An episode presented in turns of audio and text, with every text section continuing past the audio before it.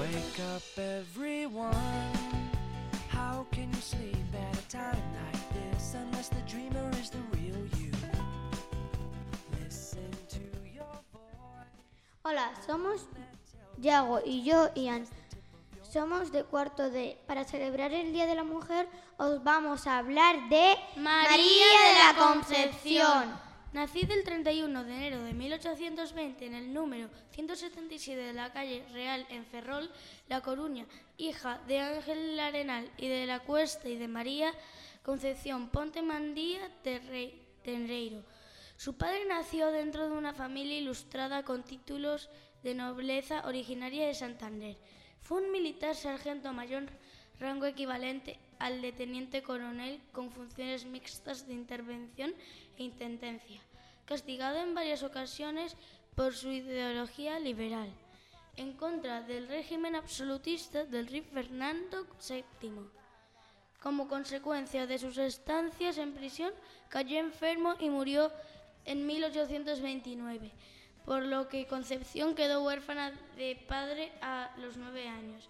En ese mismo traslado se trasladó con su madre y sus dos hermanas, Luisa y Antonia, Armaño, Lievana, Cantabria, al- a casa de su abuela paterna, Jausa de la Ceuta, donde recibió una férrea formación religiosa.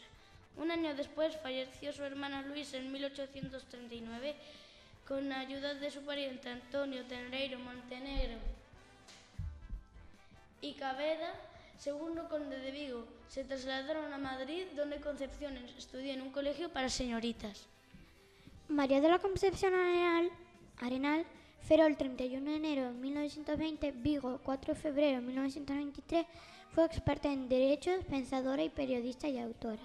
Dramática española. Encuadra en el realismo literario y pione. En el feminismo español, en el feminismo español. Además, ha sido considerada la precursora de trabajo social en España. Perteneció a la Sociedad San Vicente de San Vicente de Paul. Colaborará activamente desde 1959.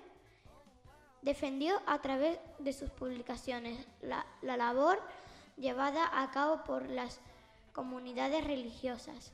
En España colaborará en el boletín de la institución libre de enseñanzas.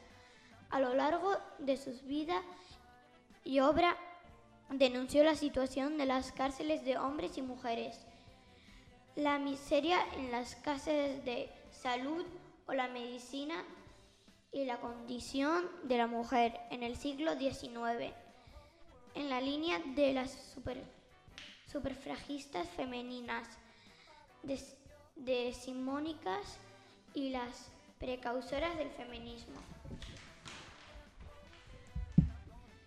Esperamos que os haya gustado. Adiós.